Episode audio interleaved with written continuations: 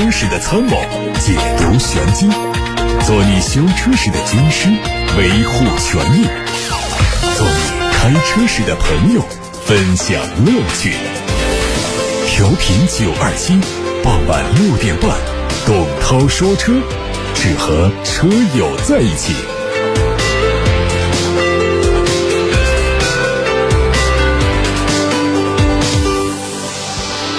各位好，欢迎听董涛说车节目直播，我是董涛。大家关于选车用车的问题呢，现在可以发到直播间来，热线电话是八六八六六六六六，还有董涛说车同名的微信公众号也可以留言提问。看新闻，马自达最经典的一版轿车马自达六即将停止销售。据马自达日本官网显示，马自达六。将不再接受目前车型的任何订单，清完库存之后就停止销售。但是厂家并没有说明停止接单的原因。除了马六之外呢，包括 CX 三零、CS 三零 EV、马自达三等车型也宣布停售。去年就有海外媒体报道说，马六可能会在今年退市停产。此后，马自达可能会发布一款采用大排量直列六缸发动机加后轮驱动的中型轿车。新车会采用全新的命名方式，但是目前马自达并没有发布继任车型的任何消息。如果日本马自达没没有计划推出下一代马六，国产版的阿特兹自然也就没有缘分换代升级。目前马自达在中国市场的日子越来越难过，上半年累计销售只有五万多辆，马三昂克赛拉承担着它百分之六十五的销量，其他车型包括 CX 五、CS 三零、CS 八的销量持续低迷，产品更新迟滞落后，再加上已经拿不出什么好的对策来应对市场，马自达在中国的处境也已经到了生死边缘。如果马自达还不能改变现状，那么将会是下一个在中国市场亮起红。灯的车企，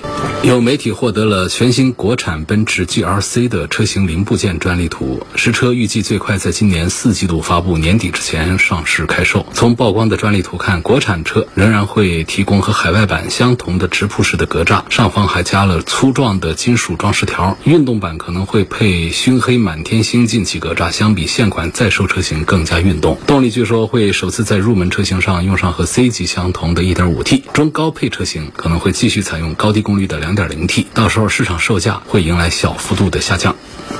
奥迪 A7 的 Sportback 3.0T 车型正式回归到中国市场，售价七十八万多。不同于国产的上汽奥迪 A7L，A7 的 Sportback 可以说是原汁原味的进口版，当然也保留了 A7 的精髓，就是大溜背的造型。外观在老款的基础上升级了，奥迪扩展黑色外观套装，配备了二十英寸的轮毂、运动座椅、碳纤维的装饰条、平底方向盘，还有网联模块和智能泊车系统。动力是 3.0T 的 V6 加四十八伏轻混，配。七速的 a s t r o n i c 的双离合变速箱，还有 Quattro 四驱。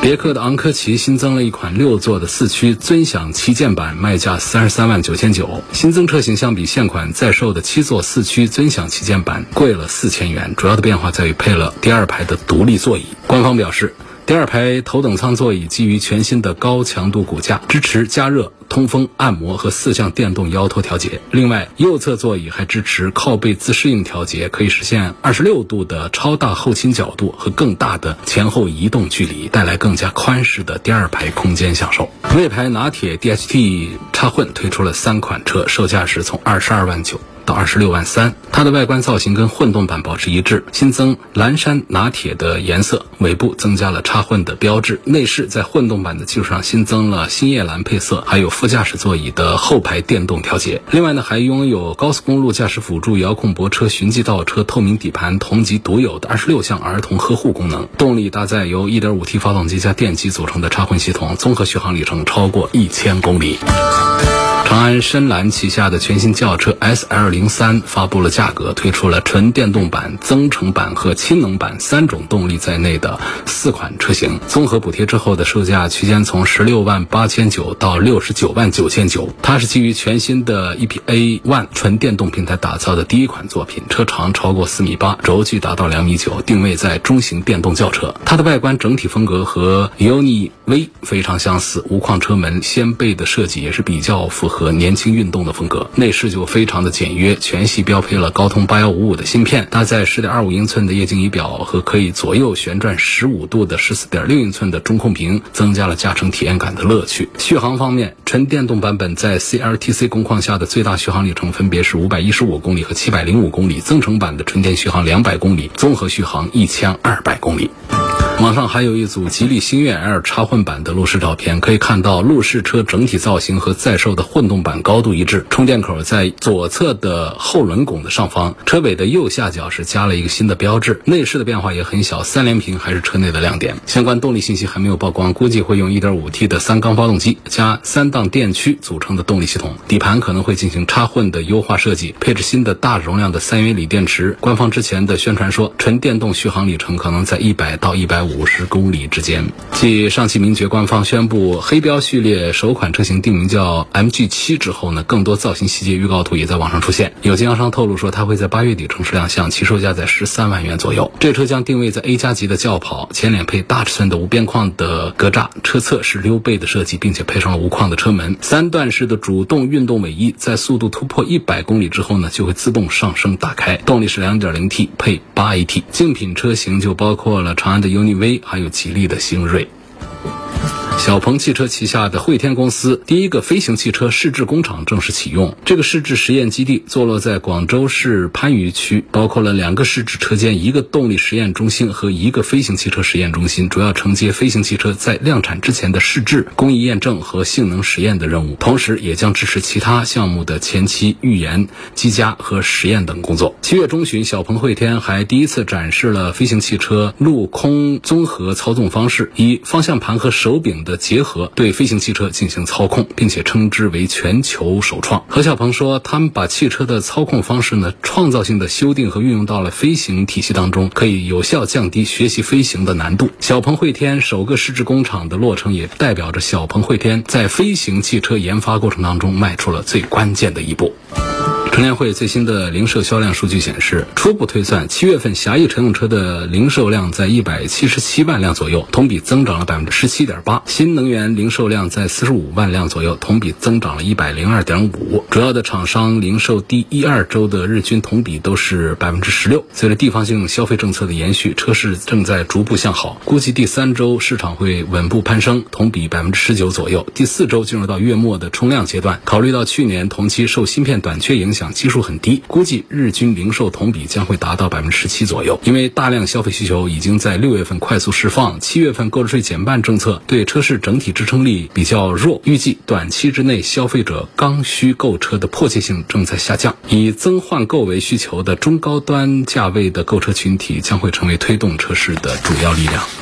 各位刚才听到的是汽车资讯部分。有个网友说，奥迪 Q4 的纯电动车也出来了。奥迪、宝马、奔驰三家的纯电动 SUV 哪一家靠谱一些？主要是比较它们的电池安全性和车辆的机械品质。其实电池安全性和机械品质啊，奔驰、宝马、奥迪的电动车呢，水平都差不多，区别不太大啊。如果要说推荐购买的话呢，Q4 还是有它的优势，因为我们对比的是叉一的新能源，还有奔驰的 EQB 这样的车，相对讲呢，同样的。动力规格。同样的尺寸和配置标准的话，Q4 还是像燃油时代一样的卖的要比竞品要便宜一些，就这样的一个说法。可能会有人会问到，是不是一个换壳啊？这个汽车领域的专用词呢，就是表明两个不同品牌的车型有着很多的相同之处。燃油时代呢，这个换壳是很常见的一个事儿，在各大汽车集团的大品牌当中非常的常见，就是减少成本的一种平台化特征的造车的方式。那么换壳的好和坏都已经被很多消费者认可和接受了，但是在这个新能源的领域呢，一波全新的换壳呢正在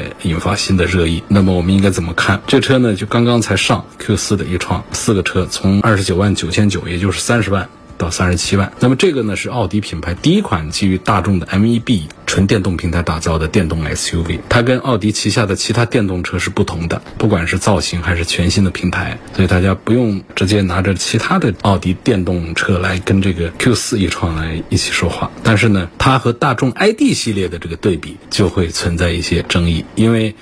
Q4 一创。诞生在 MEB 平台，那么这个 ID 系呢，大众的呢也是属于 MEB 平台，这个 MEB 平台就属于大众，大众比奥迪要低级，所以这个 Q4 e 创就低级，所以这 Q4 e 创就应该卖个 ID 四的价格，它就不该卖到三十万，这个就是换壳论的一个基本论据。那么这个 MEB 平台就真的就特别落后吗？要说在整个全球的这个汽车领域当中呢，大众的电动平台呢没多大名气。虽然在欧洲市场卖的还不错，欧洲市场是因为欧洲人没咋见过好的这个电动车，可以这么说。因为中国市场上我们新势力的电动车是搞得非常好、非常漂亮，所以呢，欧洲人没有多少选择。那么在大众的 ID 系列出来之后呢，它能够迎来一波热销。但是在中国市场上，中国消费者是见过大世面的，说这个新能源车咱们自主品牌做得好啊，特斯拉也做得好啊，等等啊，那么把大众的这个 ID 系列就排到后面去了，就是这样的一种情况。所以相对于其他的竞品来说呢，这个。MEB 平台呢算不上先进，但是在大众的体系里面已经是竭力而为了，已经是非常努力做的一个平台了。奥迪 Q4 的 e 创呢，它就基于这个 MEB 平台而来，但是它实现了很灵活的电池排布，同时具有很不错的设计空间，包括前后的配重比它都很合理。它的续航里程呢没有什么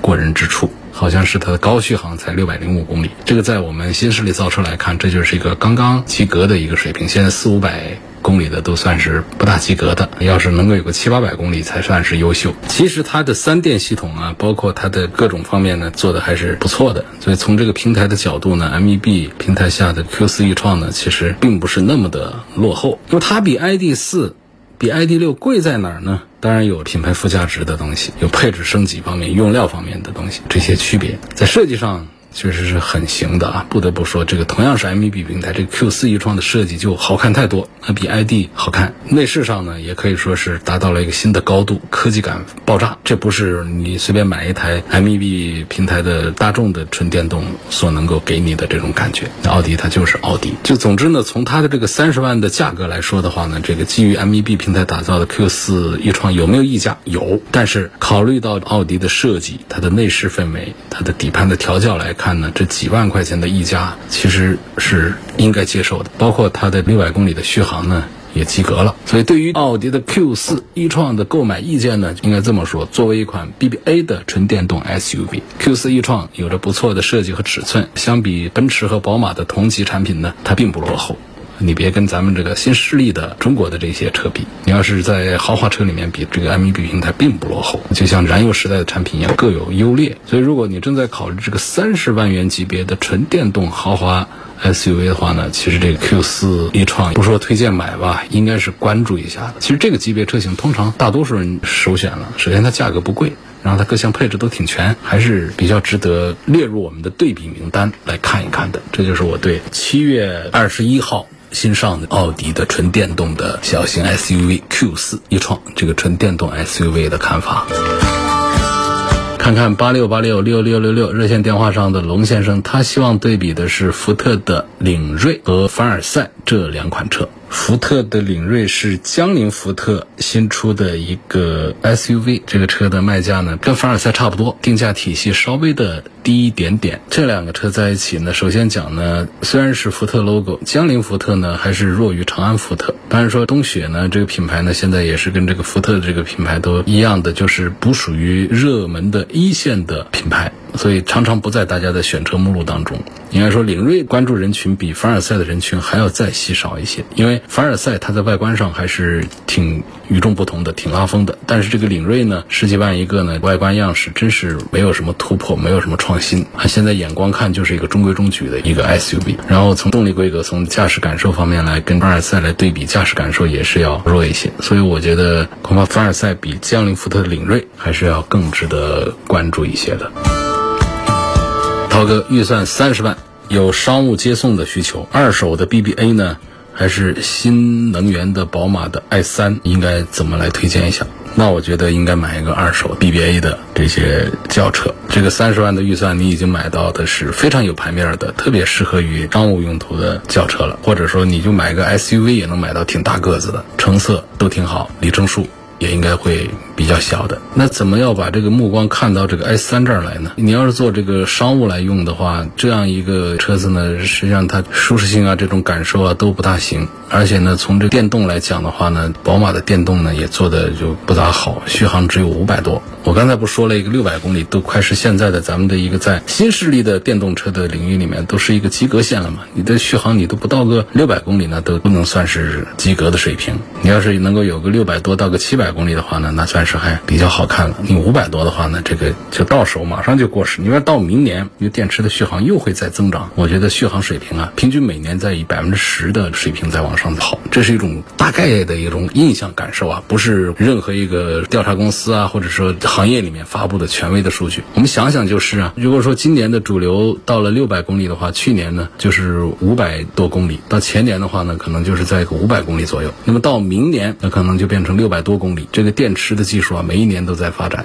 像宁德时代，明年四月份就会推新款电池，那电池充电可快，然后续航电池容量提升了百分之十三以上，可能有很多纯电动车就会摸着一千公里的续航的水平了。八六八六六六六六热线电话平台上，刘先生留言说：“我有自驾旅游的需求，买电动车是选择纯电的还是混动的更合适？艾力绅这款车怎么样？”我们很多人买车换车的时候呢，都会考虑到自驾游，但事实上，大家出去自驾游的里程数啊和趟数啊，大多不一样，而且大多数都并不多。大家满怀信心的买个车，可能一年呢有个一次两次自驾游都算好的了。好多人其实抽不出时间来出去，所以。这个时候，我们不要为这一年的一两次的自驾游来考虑一个买车的一个问题，除非说我们是那种自由职业，或者说我们有一些退休的朋友，经常性的会出去旅游。这个时候，我们会把自驾游的这个需求放到最前面。否则，我们城市里面上下班代步还是一个最重要的需求。那么，自驾游上的一些问题，咱们该克服的都可以克服。比方说，我们这个自驾游是不是充电的问题不好解决呀？我们是不是就不买纯电动的车啊？你自驾游的时候呢，合理的规划一下线路，一年呢有那么一次两次的自驾游长途的话呢，就克服那么一次两次。你一年三百六十五天，你有十天在外面自驾游，我们还有三百五十天在这个城市里面正常用车呢，你就按照这个标准来选车就好了，不要被自驾游给吓着了。但是，如果确实我们到暑期的时候啊。啊，我们有一些教师朋友，暑期的时候自驾游会安排的比较多的话呢，这个时候还是要考虑一下自驾游在车辆上的一些跟这个城市用车方面一些需求上的不同。首先，自驾游呢，它的驾乘的舒适性，它要求要更高，长途开的要舒服，呃，悬挂这方面不能太硬啊，空间要大一点呐，带行李啊，还有就是油耗。我们在城市里面呢，油耗高一点，那么在高速的时候呢，油耗能够低一点，要更好一些。那么电动车呢，在自驾游的出行的时候呢？最近这两年，我估计还是没有办法完全得到一个普及的解决。现在推动充电桩啊，方便充电呢，还是一线大城市比较多，小城市还是差一些，而且是城市比较多。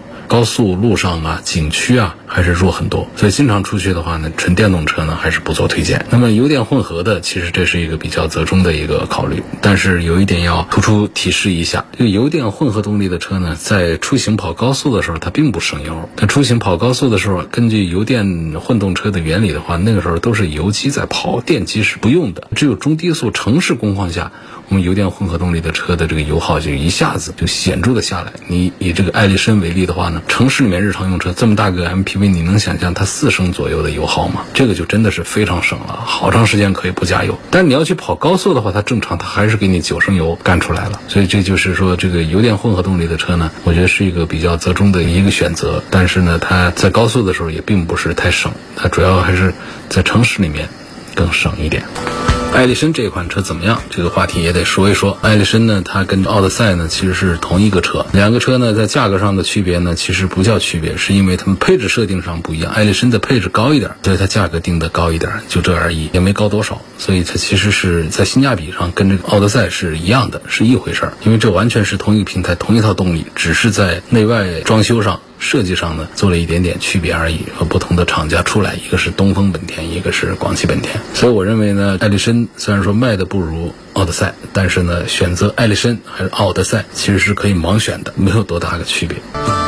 下面一个朋友问：理想的 L 九和腾势的 D 九值不值得买？两个新车，但这里要说呢，这两个车一个是 SUV，一个是 MPV，它们都是六个、七个座位这样的，所以呢，也可以放到一块来做对比。L 九的热度要更高一些，是因为这个车更抓住我们用户的痛点。我们主流用户的需求就是这个车呢，它要空间大、配置高、看起来有档次。L 九做到了，其实它在技术方面的投入啊，生产制造方面投入呢，这方面呢就容易被我们的主流的汽车消费者所忽略，就这样的一个情况。因此呢，我们对 L 九呢也做推荐，但是还是得提醒大家呢，这虽然说是一个主流的一个推荐啊，好多人都会热衷于喜欢买这个车，但是从这个技术的角度来推荐的话呢，L 九的推荐指数是并不高的。那么要说腾势 D 九呢，这是一个特别大个子的 MPV，参照的一个对比呢，可以是蓝图梦想家，也是一个大个子的 MPV，但是我觉得它比蓝图梦想家值得买。首先规格上它不比蓝图梦想家弱，但但是价格上比它便宜，而且车内空间上呢做的比蓝图的梦想家好。梦想家五米三的一个大车，实际上车内的空间布局啊没把它给分布好，感觉在里头呢不像是一个五米三的一个大 MPV，甚至在很多对比的一些单项数据上，比它小一圈的 GL 八有一些空间数据都比它好一些。那么这个腾势呢，这个品牌也一直是比较弱的，就没咋做起来一个品牌，这是比亚迪和奔驰一块打的一个品牌。那么之前的腾势呢，那都不是二线，它都不算三线，到四线品牌热度是很差的一个车。但这个 D 九呢，不知是咋操办的啊？预售之后的订单一下子好高，具体数字我不记得，反正就算是挺厉害的。那么跟它一样定位的蓝图梦想家呢，就比它